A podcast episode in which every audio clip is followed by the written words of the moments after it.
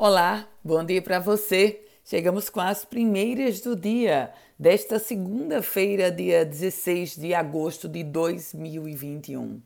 Começo trazendo informações sobre vacinação, porque o estado do Rio Grande do Norte vai receber hoje mais 81.760 doses. As doses são 49 mil da vacina de Oxford AstraZeneca e outras 32.760 doses da vacina da Pfizer. Com a nova remessa, o Estado terá recebido, em cerca de uma semana, mais de 360 mil doses do imunizante. E por falar em vacina, Mossoró anunciou a vacinação para pessoas a partir de 18 anos mais sem comorbidade. Com isso, a capital do Oeste chega ao seleto grupo de 14 cidades do Rio Grande do Norte que já começaram a vacinar pessoas com 18 anos mais sem comorbidade. A primeira foi São Rafael. E aqui em Natal, a vacinação desta segunda-feira vai atingir as pessoas com 20 anos ou mais sem comorbidade. A Secretaria Municipal de Saúde já avisou que amanhã, terça-feira, a vacinação será aplicada para o grupo, o grupo de 19 anos mais sem comorbidade. E olha só, uma entrevista concedida pelo ex-deputado federal Roberto Jefferson a mim, no programa chamado Jornal da Cidade da 94 FM, repercute muito.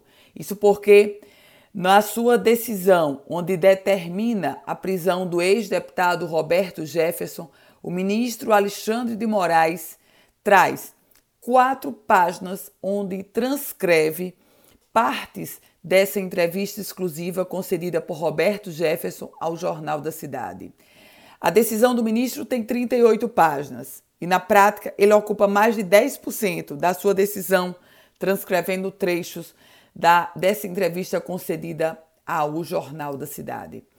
O Detran está prorrogando o mutirão de testes práticos de direção veicular na capital do Oeste. Serão mais cinco dias de avaliações intensificadas que começam hoje e vão até a próxima sexta-feira. E um padre está sendo investigado por roubo de artigos religiosos em uma igreja aqui do Rio Grande do Norte. Um padre do município de Currais Novos, na região do Seridó, está sendo investigado pela Polícia Civil como suspeito de ter roubado artigos religiosos da Capela Santa Teresa d'Ávila, no distrito da Mina Brejuí, onde inclusive estava ministrando, estava celebrando as missas esse padre. Policiais civis cumpriram, inclusive, mandado de busca e apreensão na casa do padre.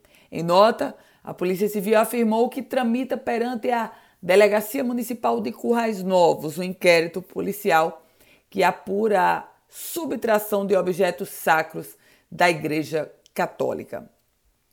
Eu começava esta nossa participação falando sobre vacina e vou terminar falando sobre vacina, porque mais de 712 mil potiguares foram totalmente imunizados contra a Covid-19.